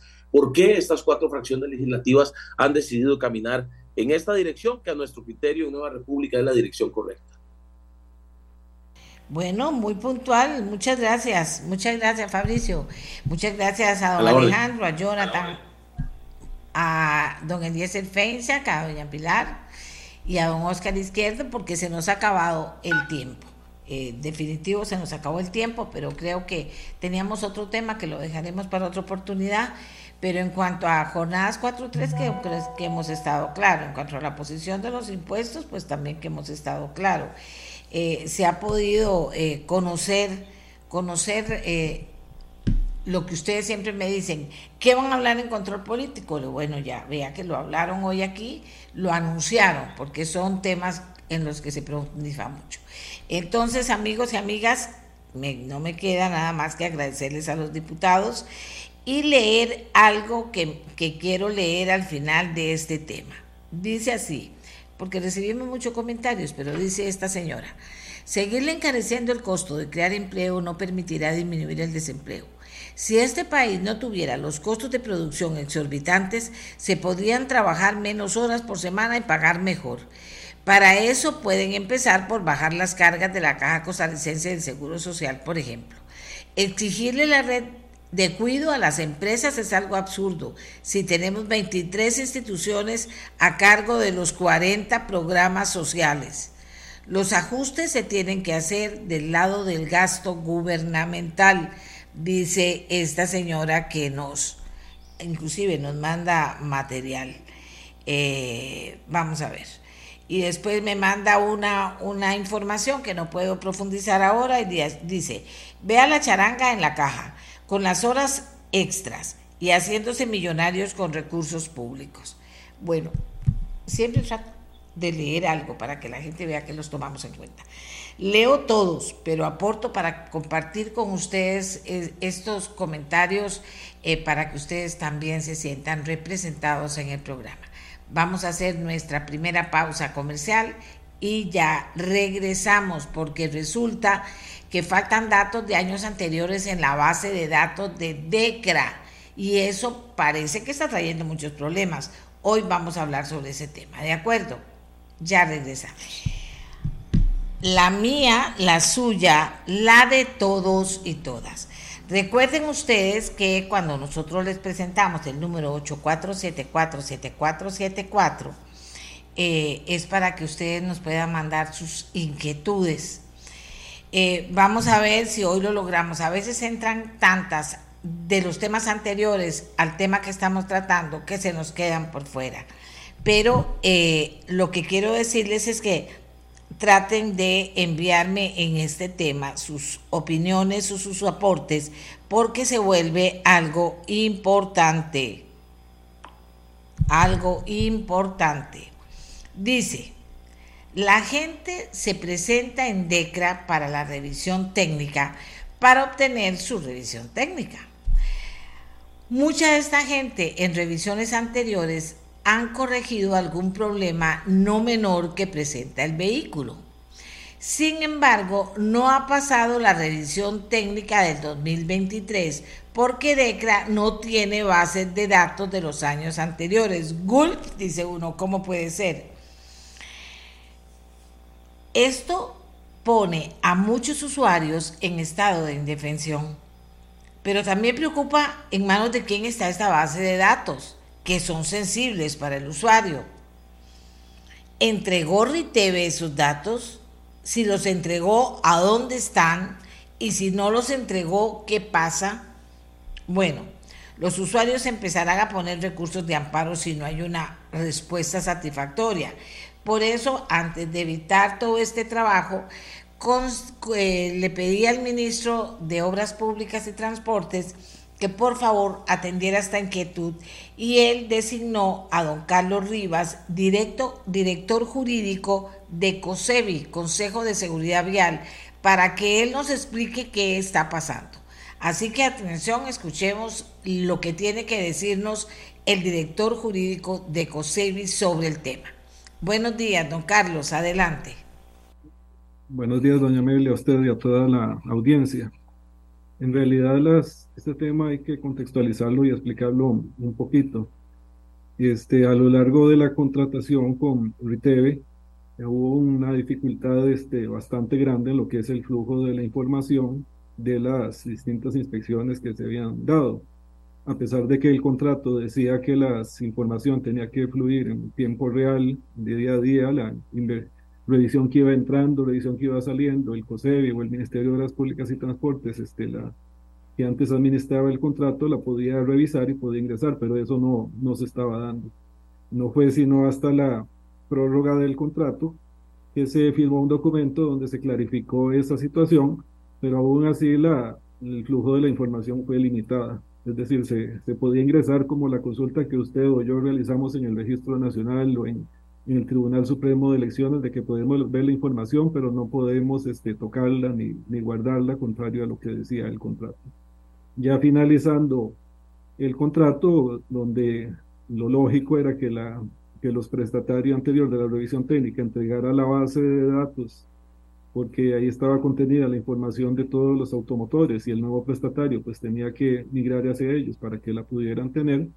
Entramos ahí en un estire y encoge con RITEV, la anterior prestataria, y ellos se negaron a entregar la, la, base de datos como tal, alegando que ahí existían este, cuestiones de, de propiedad intelectual de ellos, de las de toda la experiencia acumulada, de las capacidades técnicas, lo, lo que llama en inglés el know-how. A pesar de que nosotros sí estuvimos en contra de, de eso, este, incluso apelando a lo que dice el contrato, o el que decía el contrato, que primero se buscaba un arreglo amistoso, superamos el arreglo amistoso, había que pasar a la, a la, al arbitraje, que es lo que prevé el contrato, sino a la vía judicial, pero las autoridades de la anterior administración pues no decidieron dar ese paso y lo cierto es que en julio del año anterior que se venció el contrato, ellos no entregaron la, la base de datos. Entonces DECRA empezó de, de, cero a construir su base de datos conforme los, los nuevos propietarios de vehículos fueran a, acudir. Es decir, si hacemos un símil con el, el, EDUS o el expediente de la, de la caja de, de todos los asegurados, esa información de los años anteriores no la tiene el Estado en este momento en su poder. Esa es la, esa es la realidad. Don Carlos, yo entiendo la explicación, pero ¿qué pasa con los usuarios? ¿Qué hace ahora el usuario? Además, tomando en cuenta que estamos hablando de datos sensibles para el usuario, pero ¿qué pasa con el usuario? Bueno, las, en esto hay que clarificar este, cuál es la problemática que está teniendo el usuario. Este, la, el usuario asiste, en el caso del transporte público, cada seis meses y en el caso de los privados, cada año. Y, las, y en ese momento se le hace la revisión de cómo está su vehículo en ese momento. Así que no debería haber ningún obstáculo para que acceda a la, a la revisión técnica. Habría que ver un caso particular si, si se le está rechazando la revisión por algún tema que fuera atribuible a algún dato que sea necesario revisar de la, de la, de la inspección anterior, pero en este momento no tenemos noticia de que alguien se esté viendo afectado en ese sentido para obtener la revisión. Si es riesgoso y como usted señala, el, el tema de los datos sensibles, pues es un tema que, que esta administración vamos a retomar si va a haber que acudir a la vía judicial para requerirle la base de datos a, a RITEVE, que es una empresa que todavía existe en virtud de que ellos no, no accedieron a entregarla voluntariamente como eran los compromisos contractuales, pero hay que entender que todavía aunque ya en agosto vamos a cumplir un año con, con el funcionamiento de DECRA, todavía han, han, habido una serie de ajustes que ha sido necesario realizar y pues ahora le vamos a entrar al, al tema este de la, de la base de datos para minimizar todas estas situaciones riesgosas y peligrosas que usted está señalando y que es lógico que le, que le preocupen a la ciudadanía. Eh, vamos a ver, eh, yo tengo muchas quejas, entre ellas muchas eh, con copia presentadas a los tribunales de Cartago, por ejemplo. Pero le pregunto yo, le pregunto yo, sé que es abogado, ¿cómo Riteve puede dejarse los datos sensibles de los usuarios? Los datos sensibles no son tocados, no nadie los puede, no, nadie se puede hacer dueño de los datos sensibles. En eso estamos de acuerdo con lo, que usted señala el tema es dónde están asentados esos datos. Entonces, RTV lo, lo que alega es que ellos fueron los que crearon la plataforma donde están las, la base de datos, este, la, fue lo que, lo que le señalaba antes su know-how, y entonces que ellos no están en, en, la obligación de entregar esa plataforma tal cual, porque eso le pondría en riesgo su negocio, señalen ellos. Para nosotros es inadmisible esa, esa posición porque lo que nos interesa es que nos den los datos. Si ellos se quieren, se dejan la plataforma en que lo hicieron y la dedican a otra cosa, pero los datos son de nosotros. Pero ellos, eso es lo que han argumentado y las y esto es como un matrimonio. Si las dos partes no están de acuerdo, pues va a haber que ir a la, a la vía judicial porque ellos no quisieron hacerlo y obligarlos para que eso lo, lo definan este, las, los tribunales de justicia porque no nos llevaron a otro camino.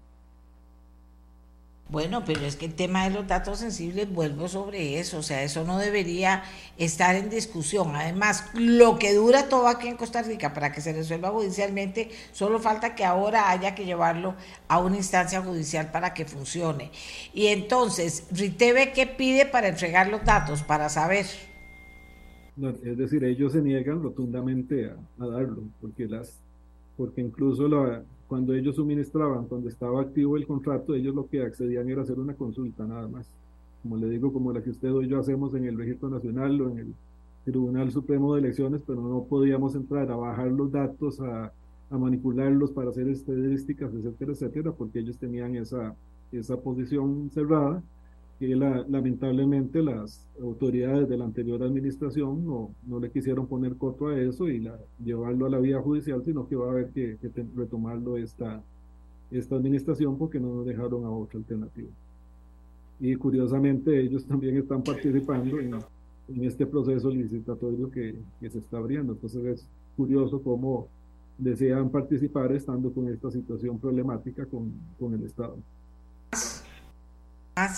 Jamás, así como lo tratan a uno, uno trata. ¿Cómo le van a hacer esto al pobre usuario? Que fíjense, fíjense que aquí me dicen, hay gente que no puede circular por falta de información, por Dios, y DECRA se lava las manos también. Entonces es el pobre usuario el que queda en, en, en manos de, de, de, una falta absoluta de, de, respeto, digo yo, porque la ley, lo, la ley dice que no se puede jugar con los datos sensibles nos interesaría que esas situaciones puntuales nos las hagan hacer ver, pero la situación esta que, se está dando no impide que la persona se le, se le haga la, la, revisión. El vehículo se lleva cada año y cada año es como que empezara de, de cero. Tendría que ser alguna situación que se arrastre a un tema histórico para que pudiera ser un obstáculo, pero fuera de eso no debería ser ningún obstáculo para la, para la revisión técnica. Histórico porque no tenemos información. ¿Me explico lo que le quiero decir con esto? O sea, la persona no puede circular. Imagínense, entonces hay que averiguar, ¿cómo dónde vamos a averiguar si no lo tenemos? Eso es lo que no entiendo. Y la persona no puede manejar, no puede utilizar el vehículo. Bueno, pero es, es que la, igual no, no estamos claros en cuáles las, las dificultades que tiene la, la persona. Usted hoy, este, la, por decirle algo, en mayo, el primero de mayo ya tiene que llevar el vehículo a, a su revisión.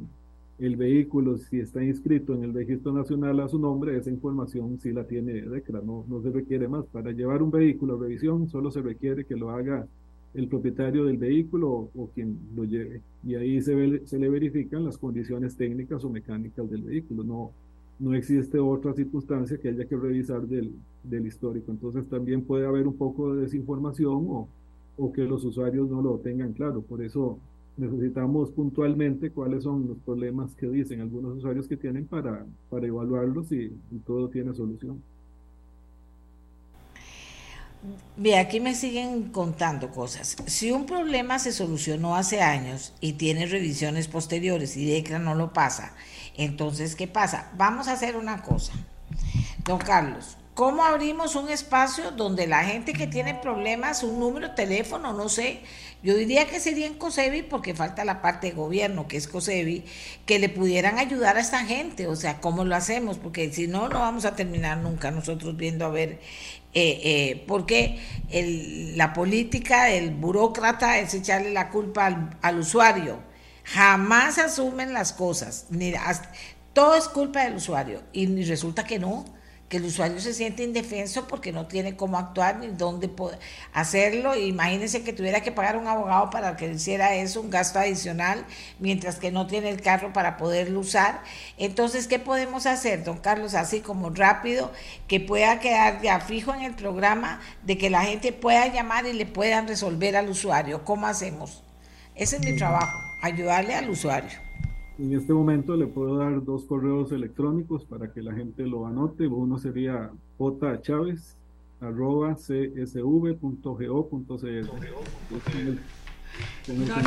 no, A ver, vuélvamelo, le, le propongo dos cosas. Me lo vuelve a repetir o despacito y después que le voy a decir a la encargada de prensa que es muy diligente que, a Marieta que por favor me lo mande eh, eh, por un WhatsApp, pero dígamelo para que la gente también pueda apuntarlo.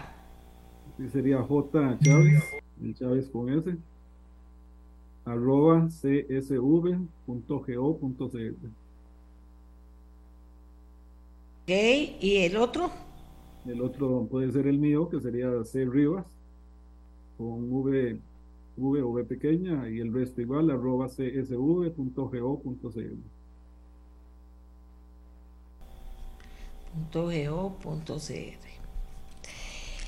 Porque me parece que, eh, que es que se dice muy fácil, pero para muchas personas esto puede ser un problema. Fíjese, le voy a leer algunas respuestas. Dice, a la hora de comprar el carro, un carro usado, no se puede verificar entonces el estado histórico del vehículo, por ejemplo, don Carlos. No, es decir, en el sentido de, las revisiones anteriores, técnicas anteriores de años pasados, ciertamente eso no se puede revisar porque no tenemos el, histórico. Pero aquí sí hay que señalar que una persona cuando compra un vehículo tiene que hacerle la revisión al día de hoy, es decir, yendo a, a su mecánico o lo que acostumbra hacer la gente de hacer revisiones voluntarias en DECRA puede ir a hacerlo. Entonces, insisto, eso no, eso no es obstáculo. Porque usted qué objetivo tiene que le, le revise que tuvo este, defectos, ciertos defectos en el año 2016 y ya estamos en el 2023. Entonces pudo haber pasado mucho y se supone que si el vehículo está circulando le tuvo que haber arreglado la situación el, el conductor. Entonces, no, no hay que sobredimensionar tampoco las, las situaciones. Aquí viene una persona y dice, eh, dice, qué lamentable porque no hay efecto. Decir, el Señor está diciendo que no hay efecto. Es claro, el gobierno permitió que se tuviera acceso a información sensible, ya solo eso es una falta de de error y quién se hará responsable de lo que sucede con esa información. Don Carlos parece que desconoce la protección del Estado del ciudadano y dice, vamos a ver, dice que, que, tal vez el tema es que usted no entiende que hay gente que no puede circular. Es, por eso le va, ahí está el correo, don Carlos. Vamos a ver, y me copian a mí, más fácil, más fácil. C. Rivas, de Carlos Rivas, C. Rivas, con V, de vaca, arroba, CSD, Consejo de Seguridad Vial, CSV, perdón, otra vez, csv.geo.cr. Ahí está. Y me copian a mí para poderle, para poderle dar seguimiento, porque de verdad que el tema termina, y eso es lo que a mí me preocupa, en el usuario. De ahí juénsela, le dicen. De ahí ahora sí va a ver qué pasa. Y así no puede ser.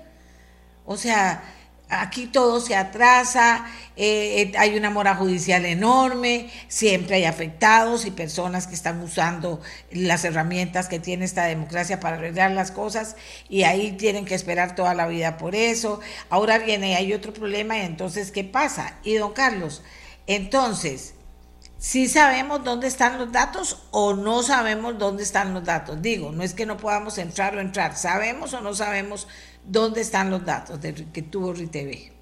Los tiene RITV como empresa. La empresa RITV como tal todavía existe, es una empresa existente que incluso está interesada en participar en la, en la licitación que se está haciendo para el nuevo proceso. Entonces ellos tienen como tal la, la base de datos en, en algún servidor, tengo entendido que en España, y entonces ahí Ahí sí se puede identificar quién lo tiene, quién es el responsable de, su manutención y que no se caiga y que se esté haciendo buen o mal, o mal uso de ello. También este, en ese sentido, si hay un mal uso, hay quien se le puede responsabilizar por esa información porque ellos la tuvieron para cierto objetivo específico, no para otro.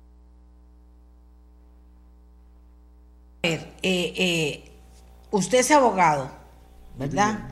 Yo entiendo que los abogados ahora tienen que estar metidos en un montón de datos y superdatos, hiperdatos y cosas y que al final, pues uno a veces no puede entenderlos muy bien. Yo como tengo tantísimos años, 72 para los que no saben, me acuerdo de la época de Perry Mason. Era otra cosa, ¿verdad? El derecho, ¿verdad? En cuanto al tema de los derechos de las personas y de cómo defender a los usuarios, diríamos, entre, entre comillas. Pero entonces, don Carlos, digo yo, usted me dice de inmediato con toda razón, me dice, eh, pero el tema es que, eh, bueno, Irriteve ahorita está queriendo volver eh, a ese país a trabajar, bueno, todavía no se ha ido a trabajar, pero ¿cómo hacen eso? Entonces le aceptan que participe. Bueno, doña Amelia, recuerde que esta situación no es exclusiva de este tema. igual discusión se ha hecho, por ejemplo, en temas de infraestructura con las empresas que han sido denunciados penalmente en otro tipo de temas de que no se les puede negar la, la participación. Sería en este mismo caso, no se les puede negar tampoco la, la participación porque no han sido objeto de ninguna sanción expresa ni se les ha prohibido la, el contratar con la administración pública. Entonces están en igualdad de condiciones de cualquiera que esté interesado en, proponer su oferta para volver a dar la revisión técnica. No están en igualdad de condiciones. Están fallándole al país y a los usuarios, que no sé cuántos miles sean, ellos no tienen derecho a tener esa información y no están en igualdad de condiciones con una empresa que no tiene ninguna deuda con Costa Rica, pero ellos tienen en este momento un compromiso que no han cumplido y están afectando al usuario. Aquí yo estoy defendiendo al usuario. No es una cuestión de, de Riteve o no Riteve, estoy defendiendo al usuario. Aquí dice, me indican en OIJ que entre 7 y 8 casos diarios se presentan con este tema. Yo soy uno de los afectados. Aparece falta grave de numeración de chasis o BIN, resuelto hace 8 años con RITEVE. Ahora me mandan a la OIJ y decomisan el carro. Me indican en OIJ que entre 7 y 8 casos diarios. Yo no soy abogada, pero sí entiendo que como RITEVE va a estar pretendiendo participar si nos está fallando porque está afectando a los usuarios, vea que los está afectando, o sea, eso, de eso, del usuario, ¿quién se responsabiliza? ¿No le parece? Bueno, que, dice que usted me señala un caso puntual porque este sí es una situación que hemos observado. Le, le explico, usted cuando lleva la revisión técnica, uno de los aspectos que le cotejan es que el número de motor coincida con lo que está asentado en el, en el registro. Hay personas que no han tenido cuidado cuando compran el vehículo y resulta que el número de motor estaba borrado o cambiado. Entonces, en años anteriores, esa situación la persona lo, lo resolvió, fueron al, al OIJ y ahí les dijeron que, que no se pudo determinar quién, quién es el que, lo, el que lo había hecho y entonces este RITV pasaba la revisión. Ahora DECRA, como desconoce toda esa situación, se encuentra con un vehículo, le revisan el número de motor y que tiene esa, esa alteración. Esos casos puntuales los estamos resolviendo la mayor brevedad posible. Bueno, ojalá, porque si no estaría Cosevi pintado en la pared. Casualmente las se está dando en esos temas y son críticos por, por no tener este la, la base de datos de RITV, porque si tuviéramos los años anteriores, quiere decir que RITV haciendo bien o mal su trabajo, no había visto el problema en esa situación de, de que habían alteraciones en el número de motores. Y entonces este, nosotros nos apegamos a ese histórico, o DECRA se pega a ese histórico y lo pasa. Pero como no tenemos el histórico, se ha estado presentando ese problema, pero le hemos estado buscando solución. No es que hemos estado cruzados de brazos de, de entregar a la suerte a las personas que están en, en esos temas, pero sí es una situación que, que nos ha llevado... Yo le escribí, yo le mandé la carta al ministro precisamente con todo eso que me está diciendo usted, de las quejas, de todo eso que me está diciendo usted, o sea que no se le está no se le está respondiendo.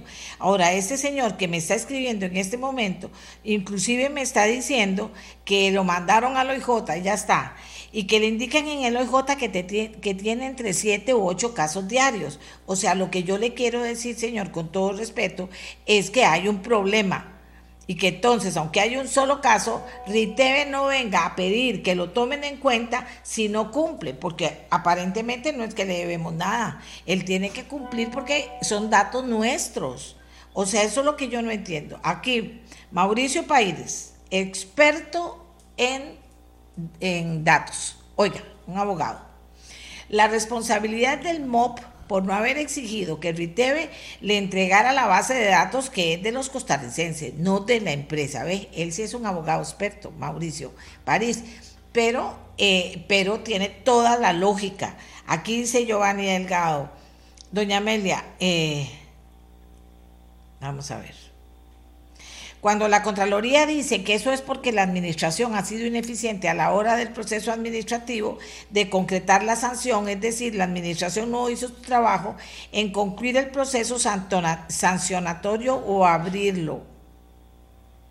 Porque sí, aquí me dice, pero el señor le dijo a usted que no conocía ningún caso, pero ahora resulta que sí, pero ahora resulta que sí. Dice, buen día. Si alguien comete un delito y disfruta de una medida cautelar, debe cancelarse ese beneficio. Eh, a ver, déjeme ver. Un dato. Toda la información de los 20 años de revisión técnica vehicular fue entregada en distintos momentos. Lo que COSEBI señala es que no la tiene en una base de datos para consultar. Es correcto, don Carlos, estas son varias opiniones, todas tienen nombre, apellido y teléfono, no se preocupe. Y cuando yo, yo le mandé eso al ministro es porque yo tenía información y datos de lo que estaba pasando también. Bueno, las, lo que señala el, el, colega sobre los datos es, cierto y, las, y el, el, Consejo de Seguridad Vial y algunas autoridades ministeriales hicimos, iniciamos las acciones para tratar de resolver esa, esa situación pero ya cuando había que dar el, el, paso para este, recurrir a lo que decía el contrato, que primero había que acudir al arbitraje o luego a la vía judicial, pues las autoridades superiores anteriores de la, de la administración pasada no, no dieron ese paso lamentablemente. Entonces, hablando en plata blanca, como a ustedes les gusta que se hablen las cosas, esa fue la, la realidad de, de que no se le quiso poner el cascabel al gato a la empresa para, para resolver este, ese tema porque la, volviendo a lo que usted dice, si no hay una, una sanción firme este, en contra de una empresa, hasta el momento se presume de que, de que es inocente del tema, aunque evidentemente estamos viendo una, una irregularidad, pero en un país de derecho no, no se puede actuar sobre la base de creencias o presunciones u opiniones y de ahí que ellos tienen la, la posibilidad de participar en el nuevo concurso. Y vuelvo a citar el caso de los temas que se dan en, en infraestructura, de de todo el escándalo y la indignación que ha habido a nivel nacional con empresas y ahí están trabajando haciendo las obras porque hasta que no se les condene no se les puede impedir.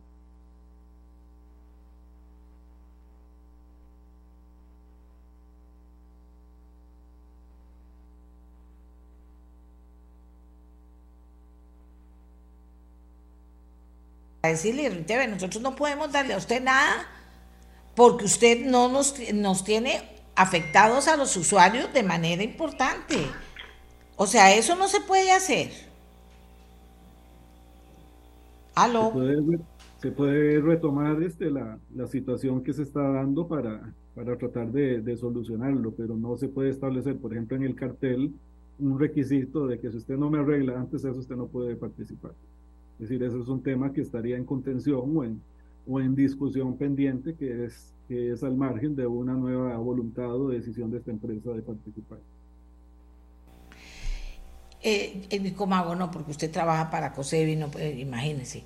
Pero la verdad es que no tiene lógica, ¿verdad? No tiene lógica. Y no tiene lógica que terminen defendiendo, que se termine, de, sí, defendiendo a la empresa que está fallando y que ya falló y que todavía está aquí ¿Y cuántos, cuántos llamados de atención le han hecho? ¿Cuántas veces le han pedido los datos a RITV ahora? ¿Ustedes cuántas?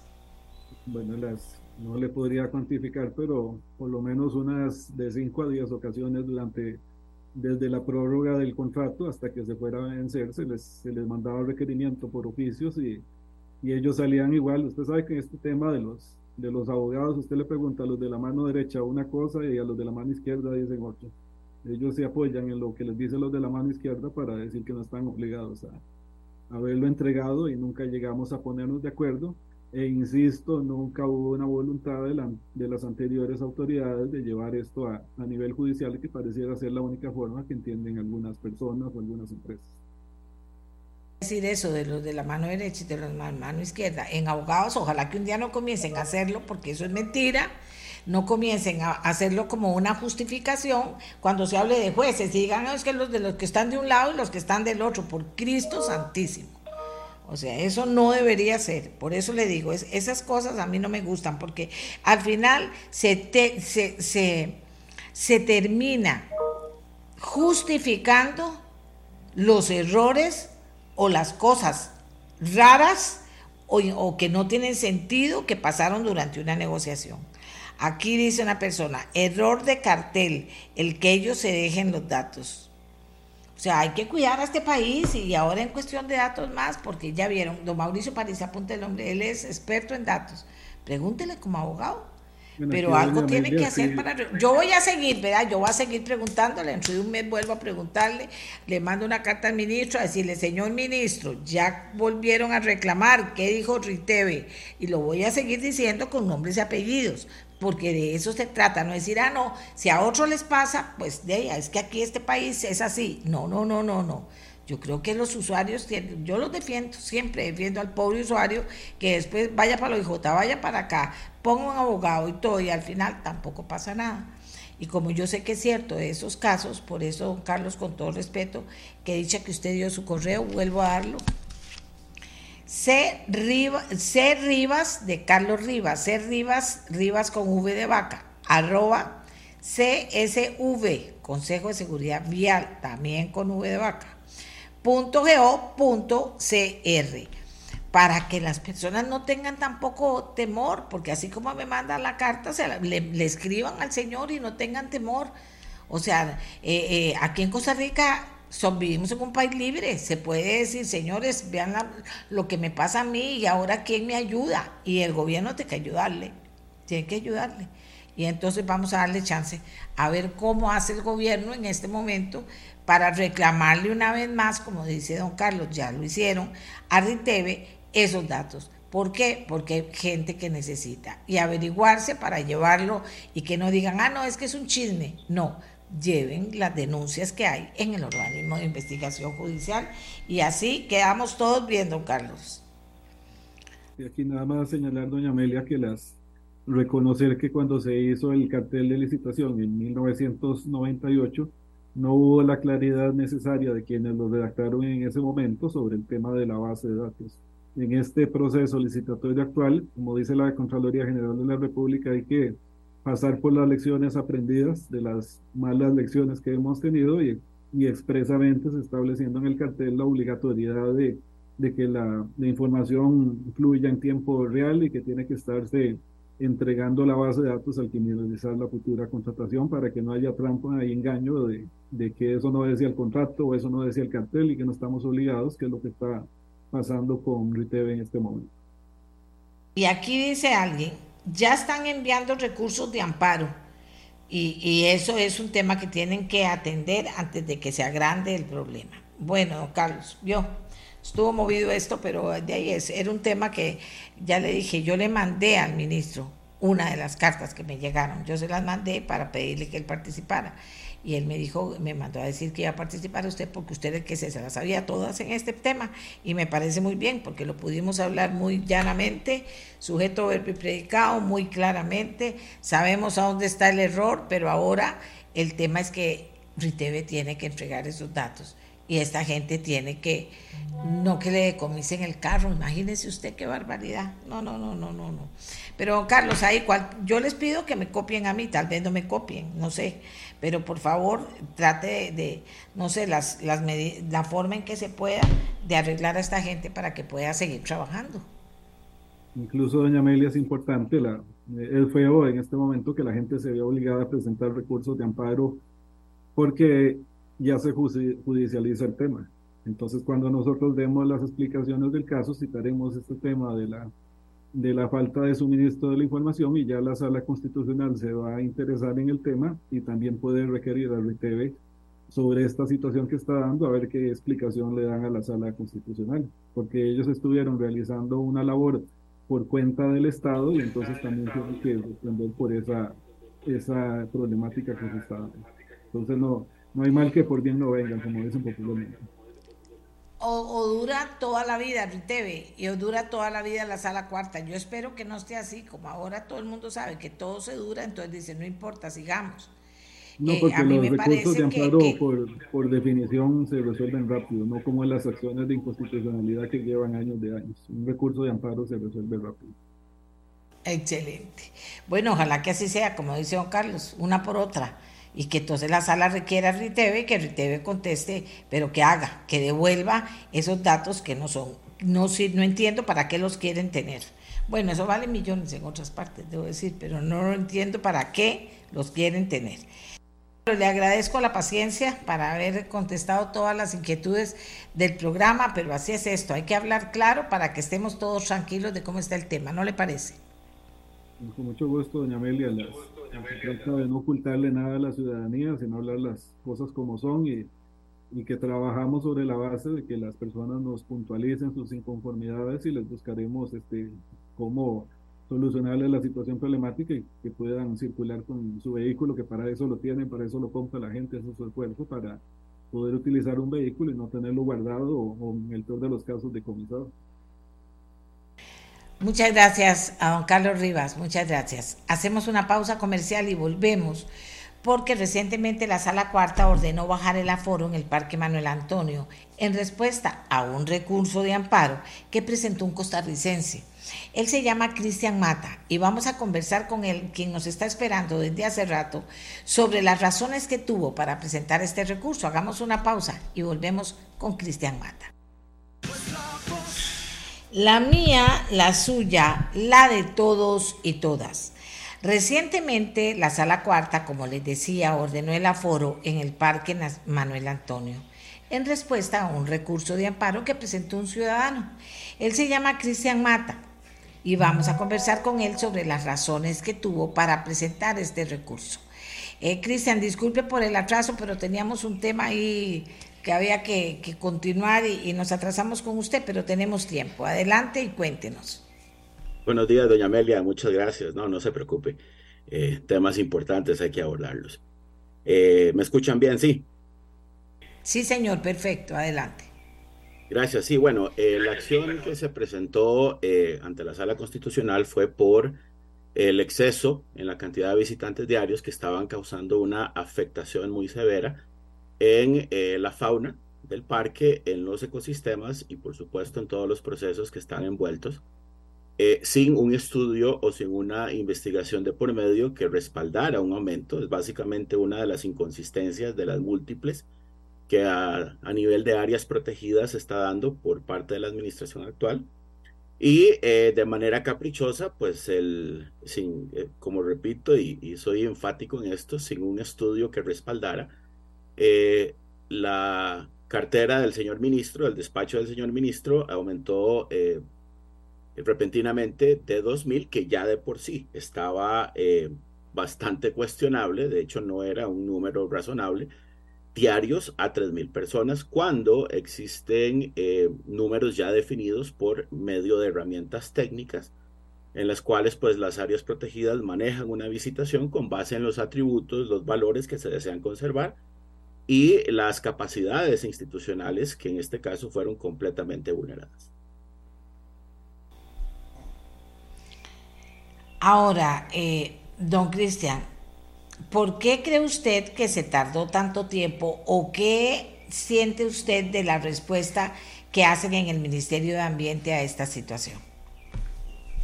Eh, primero que fue, es un tema que se le dio muchas largas. El Parque Nacional Manuel Antonio, como muchas otras áreas protegidas, tienen eh, problemas coyunturales desde hace mucho tiempo, basados pues en la falta de presupuestos, en eh, eventualmente pues algunas interferencias políticas en un tema estrictamente técnico.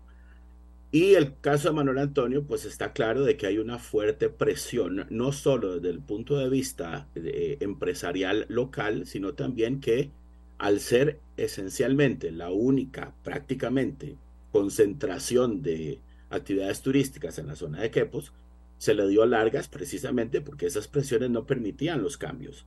Eh, el SINAC ha estado relativamente atado de manos en función de lo que puede hacer porque existe un modelo de gobernanza en el cual eh, pues pocas cosas se pueden hacer sin tener que consultar a un montón de actores locales que realmente tienen poco conocimiento de lo que es el manejo de un área protegida desde el punto de vista técnico. Eh, ahora, la participación comunitaria es bienvenida y es absolutamente valiosa pero si a nivel técnico o eh, de implementación de decisiones con respecto a los recursos que se desean conservar, eh, es lenta o, más bien es confusa, sencillamente eh, las acciones tardan. Aparte de eso, pues hay acciones laxas, un poco también confusas sobre realmente cuáles son los alcances de las decisiones que implica la conservación de la biodiversidad y los ecosistemas en función del valor económico del parque. Veámoslo desde este punto de vista, doña Amelia y, Radio Escuchas. Es, quitémosle Manuel Antonio a Quepos y ¿qué queda? Muy pocos emprendimientos o relativamente pocas actividades que hacer, porque hasta eso, las zonas de amortiguamiento que están inmediatamente alrededor del parque están eh, ya en un proceso de degradación muy severo por permisos de construcción, por hoteles, por infraestructura que también está restando o tiene una nula conectividad ecológica entre el parque y otros ecosistemas adyacentes, donde empeora las condiciones de la fauna de poder movilizarse o de tener interacciones con humanos todavía más negativas. Digamos, no lo voy a poner muy romántico porque después la gente dice, ay, tan romántica, pero resulta que usted siente respeto o siente aprecio por el parque, por, por, por lo que significa el parque. O sea, lo voy a poner de esa manera. Eso lo llevó al darse cuenta que no había respuesta de la institucionalidad que le toca cuidar el parque, pues si no había respuesta voy a ver si lo logro de esa otra manera, presentando un recurso ante la sala. Pero vamos a ver, ¿Qué es lo que tiene tan valioso un parque nacional? Hay gente que cree que es un poco de verde. ¿Qué es lo que tiene tan valioso un parque nacional que lleva a personas como usted a comprometerse seriamente ante la, ante la instancia más alta que hay, que es la sala cuarta, a defender esa parte que la gente lo ve verde, qué bonito para ir a caminar? Sí, doña Amelia, las áreas protegidas son espacios de un valor incalculable. El, pretender disminuir su, su, valía es sencillamente una gran injusticia. El aire que muchos respiramos, el agua que, que tenemos a disposición, la gran mayoría, el 80%, proviene de espacios protegidos. La regulación de algunos elementos del ecosistema, como la polinización, de los cuales la productividad agrícola se vería completamente disminuida. Estamos hablando de la captura de carbono, el secuestro y captura de carbono ante el escenario del cambio climático. Estamos hablando del mismo valor turístico, paisajístico. Eh, también eh, emprendimientos a partir de la producción de materias, de productos y artesanías con materias primas directa o indirectamente producidas en espacios protegidos. Entonces, le puedo enumerar una inmensa lista aparte de eso, la conservación de la biodiversidad, de diferentes mm, eh, tipos o variedades o especies de valor medicinal, eh, cosmético, gastronómico, en fin, que se protegen. Al final de cuentas, las áreas protegidas tienen la función de conservar espacios con representaciones o muestras únicas o de alto valor precisamente para asegurar esa, esa conservación a largo plazo, en las cuales presentes y futuras generaciones tengan posibilidad eh, disfrutar desde las diferentes posibilidades. Producción de energía por medio de cuencas hidrográficas, que la gran mayoría nacen en áreas protegidas. Energía eh, geotérmica, donde tenemos, solo por mencionar dos casos puntuales, Miravalles y Rincón de la Vieja. Entonces, así le puedo mencionar una lista inmensa de valores que no es más que un espacio verde para ver lo bonito. Vamos a ver, es, es que se me ocurre eh, oyéndolo usted. Eh, no sé porque no, he ido un par de veces a Manuel Antonio, pero hace muchísimo tiempo. Pero en cualquier parque nacional, eh, algo que se podría hacer, ahora usted me puede traer abajo la idea de decir, no, doña Amelia, no se ilusa, esas cosas se echan a perder o la gente las destruye o lo que sea como un sabía usted para que la gente de que entre al parque vaya conociendo qué es lo que hay ahí, qué es lo que pasa, qué es lo que ocurre, qué se produce ahí con la biodiversidad y que mientras camina también pueda aprender. Y yo no sé hasta hacer eh, eh, contacto con las universidades para los que estudian eso, vayan y sean los que se encarguen en los fines de semana, las vacaciones. No sé, ¿le parece muy loco? No, no necesariamente, pero sí hay que tener claro eh, que hay un, digamos, una, una cadena de situaciones en las cuales se pueden presentar varios participantes.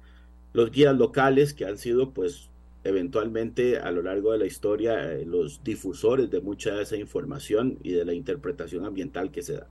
La participación de las universidades ha sido muy clara. Por ejemplo, la Universidad Nacional que ha sido la que ha emitido la gran mayoría de informes técnicos, científicos, contundentes, claros, concluyentes, sobre la afectación del exceso de visitantes, que antojadizamente decidió el, el Estado ignorar, ha tenido una participación valiosísima en la producción de la información. Manuel Antonio no es un problema de información, ni siquiera es un problema tampoco de cantidad de funcionarios.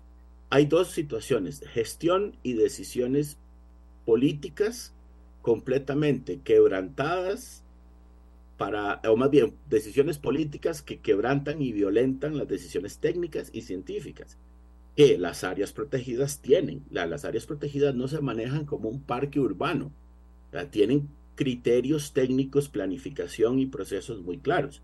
Ahora, no es que no está correcto o, o, o funcional lo que usted dice. El funcionamiento del parque tiene 50 años de estar digamos, desde la perspectiva de educación y de interpretación ambiental, bastante, yo diría que está bien. No es un tema de interpretación o de calidad de la información, es de gestión. Me encanta usted como habla bien clarito y es verdad, uno piensa, pero ahí qué es lo que pasa y por qué pasa, ¿verdad? Bueno, ¿cómo se siente después de la respuesta de la sala y de la respuesta del MINAE? Eh, bueno, con respecto a la sala, sumamente contento porque se siente un precedente, y no solo para Manuel Antonio, sino que se crea jurisprudencia para que otras áreas protegidas en el país que tengan una visitación o procesos de gestión en esa dirección mal llevados se den cuenta de que hay que aplicar herramientas técnicas, herramientas científicas que sustenten las decisiones que eh, tienen que ver con la conservación. Uno. Y con respecto a la respuesta del Estado, sencillamente hay una en particular que me molesta y que a muchos en el área ambiental nos ha molestado. Primero, la implementación de la orden de la sala cuarta está bien, pero segundo, la respuesta contra los funcionarios que respondieron a, al recurso de amparo. Crearles un órgano director, un proceso disciplinario por responder el recurso de amparo bajo el concepto de obediencia que tenían que tener con la sala, no con el ministro, ahora son sujetos de una investigación completamente injusta, ilegal, inmoral por todos los lados que se quiera ver, y que ahora son culpables porque no le hicieron caso a los berrinches del ministro. Doña Amelia y Radio Escuchas, pongamos las barbas en remojo en un país de derecho que las decisiones técnicas. Ahora, la sala dirigió el recurso contra el área de conservación Pacífico Central, no contra el despacho del ministro, no contra el departamento legal del MINAE. Lo dirigió contra el área de conservación Pacífico Central. El director respondió con los criterios que él consideró los correctos, se opuso al recurso, obviamente, por una cuestión de obediencia, pero si usted lee la respuesta del director del área de conservación, emite también su criterio apoyando la situación de que el exceso de visitación en el parque se está dando y está creando una afectación prácticamente muy grosera. Entonces, ¿cómo puede uno justificar la respuesta del Ministerio de Ambiente de eh, abrir un proceso disciplinario por no querer eh, seguir las órdenes del ministro y por no tener realmente la, la respuesta que el ministro quiso, cuando fue la sala constitucional la que le dijo, necesito que usted área de conservación Pacífico Central me responde. Eso es inaceptable, doña Amelia. Cristian, un minuto. ¿Quién es Cristian Mata? Mire, eh, bueno, un ciudadano, diríamos un ciudadano responsable también por, eh, bueno, tengo 30 años trabajando como guía de turistas también, tengo, he presido una fundación para restauración de ecosistemas, eh, soy docente en el tema de gestión de áreas protegidas y bueno, sencillamente en ese fui funcionario del SINAC hace muchísimos años, pero he tenido eh, más que eso, más que la posición personal, es un interés básicamente de contribuir con una causa, que es la conservación de las áreas protegidas, que lamentablemente han pasado a la posición 5230 de la agenda ambiental de este gobierno. Muchas gracias y mucho gusto haberlo conocido, don Cristian. Muchas gracias. porque ya nosotros estamos terminando el programa. Antes de eso, en relación al tema anterior, quiero decirles algo que voy a mandárselo también al ministro. Yo siempre, yo espero que el señor tenga tiempo, pero, y a don Carlos Rivas, dice, Amelia, la solución es fácil si COSEBI tiene un procedimiento pendiente, lo resuelve, condena administrativamente a RITEVE y ya RITEVE no puede participar en la nueva licitación. Pero si el punto es si le abrieron procedimiento administrativo y cómo está, o si no lo abrieron. ¿Se entiende, verdad? Facilito. Ese es otro radio escucha que nos está mandando eh, que es abogado, que nos está mandando su punto de vista. Bueno, amigas y amigos, un programa movido desde la Asamblea, también estuvieron pues intercambiando puntos de vista, pero ya sabemos cuándo lo comanda lo del, lo presupuesto, también sobre jornadas 4-3, está bien.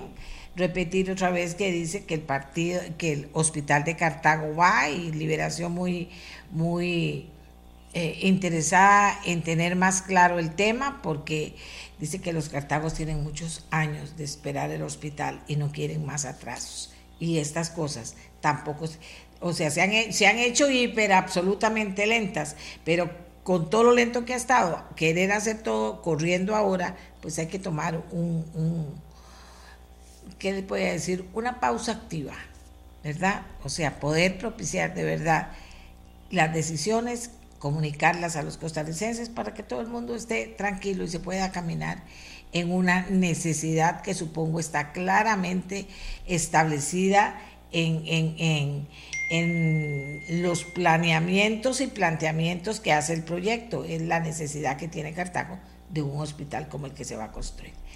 Entonces, amigas y amigos, se nos acabó el tiempo. Hacemos una pausa. Oigan lo que me dicen aquí. Felicite a los apricistas. y ahí vienen que mi hermano Alejandro. Pero tienen razón, hay que felicitar a los apricistas. Tienen razón, no, me, no, no es problema. Además, ellos son eufóricos, ¿verdad? Es una hinchada, una barra muy, muy apasionada, eh, el, sapricismo. Así que una felicitación a los sapricistas por el campeonato. De todo, claro que sí. Hacemos eh, una pausa, ya van a hablar mucho del tema porque ya está Pablo Guzmán y su gente lista en el próximo programa de nosotros, 120 minutos aquí en Radio Monumental, para hablar, entre otras cosas, y muy especialmente, del campeonato de Saprissa. Este programa fue una producción de Radio Monumental.